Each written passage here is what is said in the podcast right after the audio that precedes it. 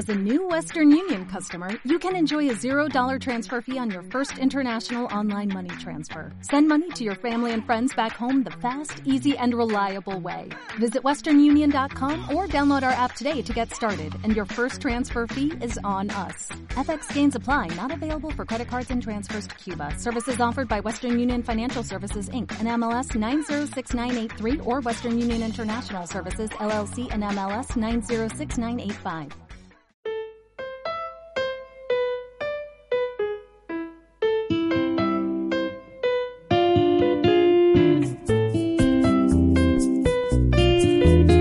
Recomienda Podcast, un podcast de Carmenia.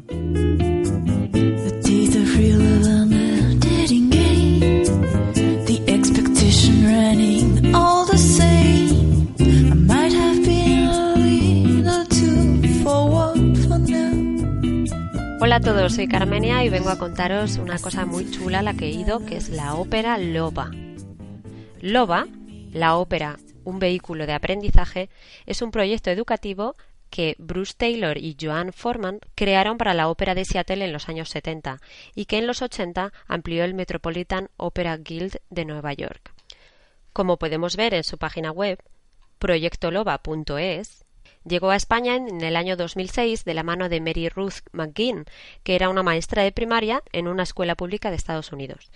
Tuvo una beca de Fulbright y posteriormente otra de Saludarte, y con ella Mary Ruth formó y guió desde el Teatro Real a un grupo de docentes, entre ellos a los responsables de tres óperas creadas por alumnos en tres colegios públicos de Madrid.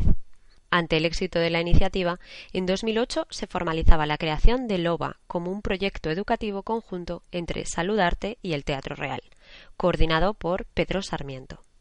Posteriormente se han unido Amigos de la Ópera y los teatros del canal, y en estos años el proyecto se ha extendido gracias a docentes que lo convierten en su forma de enseñar y que son un ejemplo de profesionalidad y de compromiso pedagógico.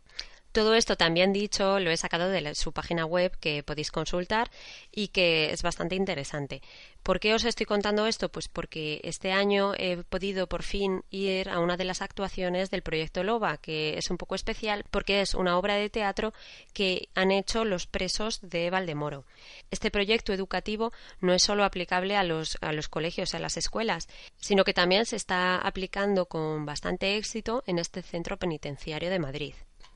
Normalmente, tras el año entero trabajando en el proyecto, los presos hacen una, actuación que en años anteriores ha sido dentro de la propia prisión, pero que este año han podido llevar fuera en el Círculo de Bellas Artes. Cada año se genera una nueva compañía de teatro, un nuevo guion, unos nuevos actores, una nueva música, todo es nuevo cada año. Entonces, este año la compañía se llamaba Para Pi Papá, que parece ser que era un juego de palabras de un juego que hicieron dentro de la cárcel, y la obra se llamaba Algunos yonkis buenos, y trataba sobre el proceso de cambio de uno de los presos que quiere limpiarse, terminar con la droga, con la metadona, y que quiere cambiar eh, de vida, quiere salir de prisión y poder tener una perspectiva de futuro. Dentro de la prisión está también su compañero de atracos y de fechorías, que no quiere verle cambiar no quiere que, mejore ni que, ni que se vaya y se aleje de él. Hay una lucha muy fuerte entre los dos personajes, entre las expectativas que tenían de vida, que han perdido, el sentimiento de culpa por haber hecho algo malo en su pasado y que les ha costado el resto de su vida y sobre todo las, las expectativas que tienen para a la hora de salir a la sociedad y de reinsertarse, ¿no? Cómo, cómo buscar un trabajo, cómo hacerse hacerse valer y que la gente confíe en ellos otra vez. Para hablar un poquito más sobre el proyecto Loba y las implicaciones que tiene, he traído a una invitada que es muy especial porque es mi hermana, que está en Estados Unidos ahora mismo, pero que ha accedido a contarnos su experiencia con este proyecto. Hola, ¿qué tal, María? Hola, muy bien. También la conoce la gente como Little Carmenia, que me han preguntado por ti ya, ¿eh, María? Yo encantada que se me conozca por ese nombre. Bueno, María, te he traído aquí porque si no fuera por ti yo no tendría ni idea de que esto existe y me parecía fatal hablar del tema y no traer a una de las personas que ha hecho uno de los cursos de LOBA. María, me gustaría que empezaras a contarnos en cuándo oíste por primera vez hablar de LOBA. Bueno, pues hace unos años estaba trabajando en un colegio público de Madrid Y una compañera mía me habló del, del OVA y lo increíble que es para trabajar con niños o, o adultos. Cada verano hay un curso que se organiza en el Teatro Real para maestros, pues para formarte cómo llevar a la práctica ese proyecto y dura una semana. Entonces, lo que también ha pasado en los últimos años es que se ha organizado un curso que dura todo un curso escolar. Entonces, como que llevas, eh, haces como todo el proceso que harían los niños en el aula, pero tú como siendo adulto.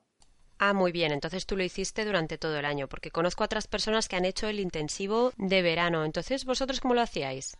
Nos juntábamos una vez a la semana y, y íbamos avanzando. ¿Y qué tipo de cosas hacíais en el curso? ¿Qué tipo de actividades? Bueno, pues con el proyecto LOBA se trabaja mucho el trabajo en equipo y pues todas las emociones. Entonces, lo primero que se hace es crear la compañía y se hace pues a través de, de dinámicas de grupo, de confianza, como explicarte un poco quién eres. Entonces, mm, esa es la parte más importante y lo que realmente se trabaja con el programa, todas las relaciones sociales entre la gente que participa.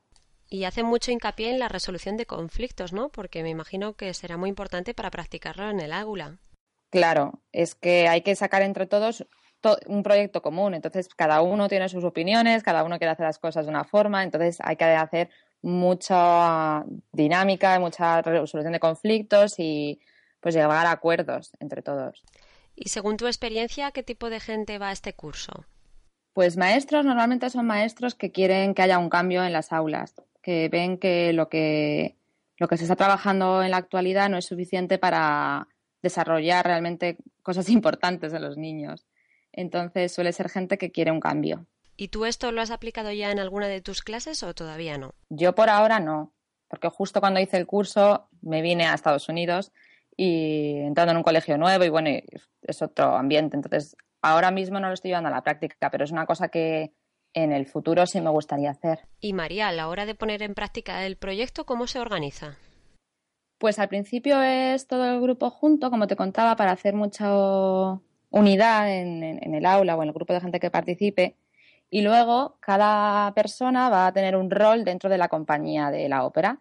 Entonces, algunos, algunas personas se encargan de hacer el vestuario, otras personas de la música, otros son actores. Entonces, cada persona tiene su propio rol y su, toma de decisiones en su pequeño equipo de, profesionales que después se llevan a toda la compañía. Entonces, cada persona es importante como individuo, pero siempre formando parte de todo el grupo. Ah, muy interesante. ¿Y tú, María, en qué grupo te metiste? ¿En, qué profesión? Pues mira, lo de las profesiones es una de las partes también más importantes, porque tú haces como una solicitud de qué profesión quieres ser. Entonces puede ser, pues puedes hacer de luz, bueno, de muchas cosas. Entonces, los adultos que son como los, facilitadores deciden, según lo que creen que puedes trabajar más, como lo que puede ser mayor reto para ti o para desarrollar más cosas en ti, deciden cuál es la profesión que más te puede favorecer. Entonces, em, así es como funcionan los colegios y es muy importante el día que te dicen qué profesión vas a llevar a cabo. En nuestro caso, el grupo de educadores que nos juntamos para hacer la ópera era muy pequeño, éramos como 10 y lo ideal es que seas como 24 para que sea igual que en una clase. Entonces, al final, nosotros acabamos haciendo mucho de todo. Todos intervenimos para crear casi todo. Entonces, en los coles se hace normalmente por clases individuales, no es, por ejemplo, que se junten con el profesor de la otra clase y lo hagan en conjunto, ¿no? Es el trabajo de cada profe en su propia aula, ¿no? Sí, se suele pedir mucho apoyo, el profesor de, música o la maestra de educación física suelen intervenir para que esas horas de, clase también estén pues hacia el proyecto. Y también se suele pedir mucho apoyo de las familias para que puedan venir voluntarios al aula y entonces cuando se hace trabajo en pequeños grupos haya adultos que puedan estar apoyando a los niños. Ajá, es también hay que destacar que el trabajo se hace en las horas lectivas, que no son horas extracurriculares, ¿no? Que se trabaja el contenido de cada disciplina, pero a través del proyecto, ¿verdad? Así es, pues hace lengua, pues se ven textos de, pues de teatro o matemáticas pues hacen cálculos, porque por ejemplo si quieren hacer publicidad y tienen que hacer carteles, pues calculan cuánto cuesta hacer los carteles, cómo tienen que recaudar dinero, entonces se hacen muchas materias se ven a través de, del proyecto. En la función que fuimos el otro día nosotras a ver, me gustó mucho la puesta en escena porque la verdad es que era increíble, la habían hecho todo con cartón y era pues había sillas, mesas, taburetes, una barra de un bar, había un jamón, un jamón hecho todo de cartón que daba el pego con el jamonero y todo. Y luego había pues eh, una máquina tragaperras, una máquina mm, para cobrar, ¿no? O sea, es que era todo con recursos que habían tenido y, imagino que claro, lo han tenido que hacer ellos con los cartones y las cosas que tenían. El grifo de, de cerveza sobre todo daba el pego total. Claro, luego imaginé que como lo habían hecho en la prisión, pues que tampoco tendrían más recursos, sino que cartones y pintado. Entonces me imagino que en los colegios también los maestros tienen que verse limitados a los, a los materiales que ofrece el colegio, ¿no? Sí, sí, recopilar lo que se pueda, así es. ¿Porque el cole tiene algún presupuesto para la obra o realmente es el maestro el que tiene que buscarse las castañas para encontrar presupuesto? ¿O cómo es? Realmente son los niños los que se la tienen que apañar para sacarla adelante.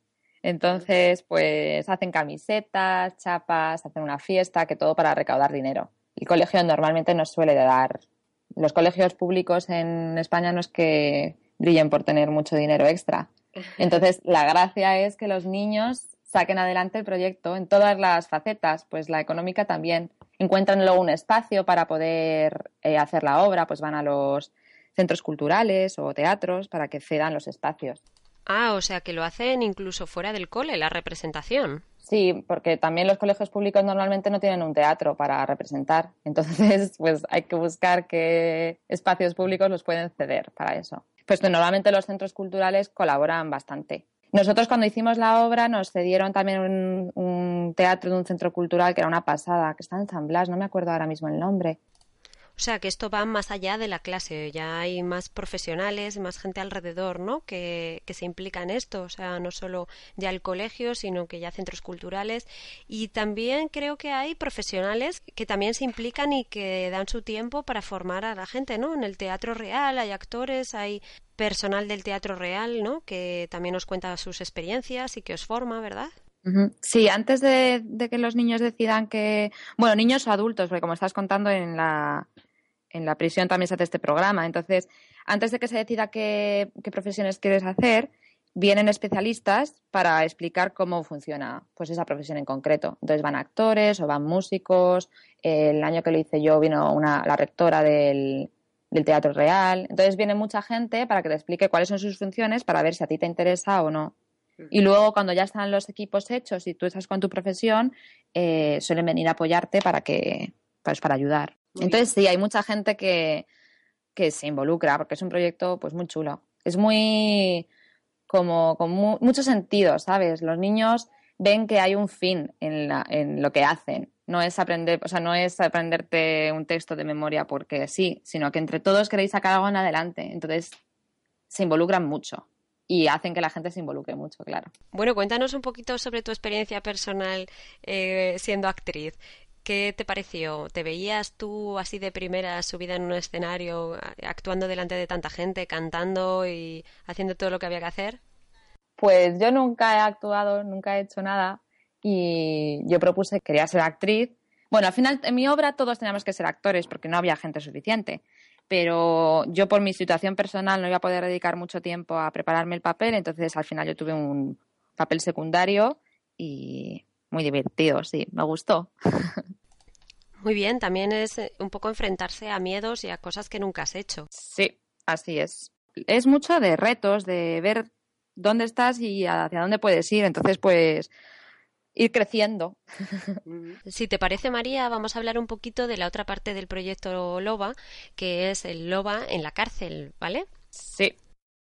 Pues como os he comentado antes, este programa, además de implementarse para niños, pues también ha tenido bastante éxito con, con la implementación en una penitenciaria de Valdemoro, que desde el año 2012 pues, se ha, se ha implementado gracias a Miguel Gil. ¿Tú le conoces y hiciste el curso con él? Sí, él también es el que hace la formación que dura un año para adultos en, Madrid. Entonces, pues él es un profesor que está jubilado ahora y él, apoya mucho a hacer loba en los colegios, pero sí, también se está enfocándolo a los adultos. También hay voluntarios que acuden a la prisión para ayudar con loba, ¿no? Sí, yo nunca he colaborado como voluntaria para que para con ellos, pero sí que he tenido la suerte de poder ir a ver pues el día del estreno la obra allí en la prisión. Y la verdad es que la experiencia fue impresionante, porque estás en el espacio en el que estás ya es alucinante, estás dentro de la cárcel y luego ves cómo pues los presos están explicando sus sentimientos y pues sus dificultades delante de todos sus compañeros de prisión y familiares. Entonces, pues sí, es una cosa increíble ver cómo se están exponiendo y todo el trabajo que hay detrás para llegar a contar su historia. Al principio era solo, estaba solo reducido para invitados de la prisión, ¿no? Sí, bueno, ahí hubo un poco de problema. El primer año podía, podía, creo que pudo ir todo el mundo, y el siguiente año ya solo dejaban ir a gente que ya había estado antes. Entonces, y creo que no dejaron entrar a familiares. Bueno, es que no me acuerdo muy bien cómo fue la situación, pero sí que yo he podido ir varios años y nuestra madre también, gracias a que el primer año fue. Entonces, si había sido, ya podía seguir yendo y si no, pues no. Entonces, este año ha sido lo novedoso que lo han hecho fuera de la cárcel y que ha podido ir pues todo el mundo que quisiera. La verdad es que estaba lleno, ¿eh? Había muchísima gente, no sé cuántas, pero no sé, 200 personas o así. Había mucha, mucha gente. Y yo, vamos, no sé cómo habrá sido tu experiencia. Para mí lo impresionante era eso, ver cómo eh, se están exponiendo a contar toda su historia delante de, tanta gente. Sí, a mí es de lo que más me impactó porque también las, las temáticas de las obras están muy enfocadas pues en sus vivencias, en sus miedos, en sus orígenes, en los problemas que tienen dentro de la prisión, ¿no? De la, la presión social que tienen o que sienten.